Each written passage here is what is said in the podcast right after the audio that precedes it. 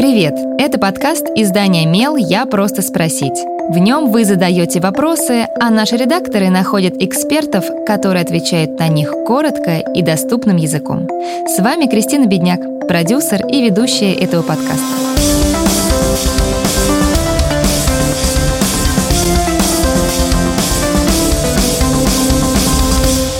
Стресс из-за несоответствия ожиданий реальности после ЕГЭ испытывают не только провалившиеся выпускники, но и их родители. Как справиться с этими эмоциями, рассказывает психолог, специалист в сфере детско-родительских отношений Светлана Лука. Сын не набрал баллы в ВУЗ мечты. Все деньги мы с мужем потратили на подготовку и репетиторов. Платное не потянем. Что делать? Понятно, что все уже произошло, и изменить ситуацию нельзя. Поэтому зацикливаться на том, как можно было бы себя вести, чтобы этого не случилось, не имеет смысла. Важнее сосредоточиться на том, что теперь делать дальше. Решение этой совершенно реальной задачи поможет переключиться с разочарования на конструктивное и более хладнокровное просчитывание возможных вариантов развития событий. Важно оказать выпускнику поддержку, дать ему понять, что, несмотря ни на что, он остается для родителей любимым и ценным.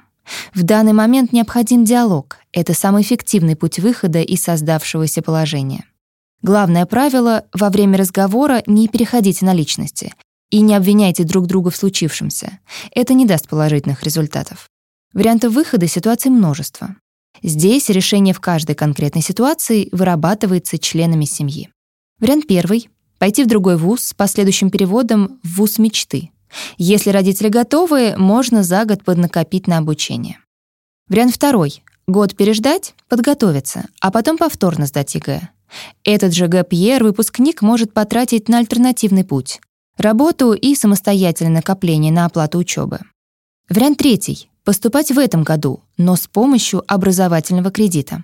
Для многих это станет способом оказаться там, куда стремились изначально. Такую возможность предоставляет Сбер — Благодаря его образовательному кредиту по 3% обучение становится более доступным. Такой низкий процент объясняется субсидиями от государства. Погашение кредита устроено таким образом, что во время обучения студенту нужно платить только проценты по кредиту. Поэтому сумма ежемесячного платежа в среднем сопоставима со стоимостью чашки кофе, то есть вполне посильна. Затем студент выпускается, устраивается на работу и начинает погашать основную сумму кредита. На это дается 15 лет. Кредит можно взять на оплату любого периода — одного семестра, года или обучения целиком. Наочное или заочное отделение. Оформить кредит можно даже не имея работы. Справка о доходах не требуется. Достаточно заполнить заявление и иметь договор с вузом и счет на оплату обучения. Банк рассмотрит документы и в случае положительного решения переведет оплату по счету в ВУЗ. Очень важно, чтобы у ребенка был полноправный голос в принятии решения. Понятно, что родители платили за репетиторов и старались как могли. Но сейчас настал тот момент, когда выпускник столкнулся с последствиями своего провала, и решение должно приниматься с его непосредственным участием. Дайте ребенку возможность взять на себя ответственность за случившееся сознательно справиться с ситуацией и в дальнейшем не допускать промахов. Это тот бонус, который ребенок может вынести из сложившейся ситуации. И это может стать самым главным уроком в его жизни. От взрослых требуется не самая простая роль. Баланс между поддерживающим родителем, который продолжает любить своего ребенка, и разумным взрослым, выкладывающим на стол все карты, невозможность оплачивать учебу или возможность взять кредит.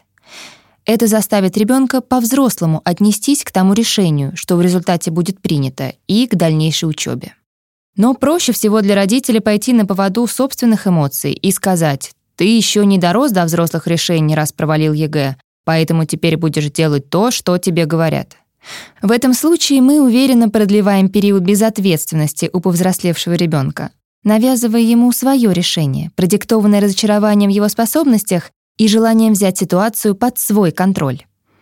Да и поступление по настоянию родителей редко заканчивается успешно. Чаще всего студенты бросают вуз на втором, третьем или даже четвертом курсе и уходят туда, куда давно мечтали. Зачем терять эти годы и портить отношения с ребенком, если можно все обсудить и найти компромисс? Нет единого правильного решения для всех.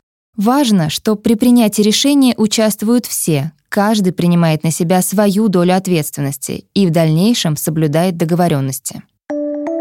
Задавайте свой вопрос Мелу, а редакция найдет того, кто сможет на него ответить.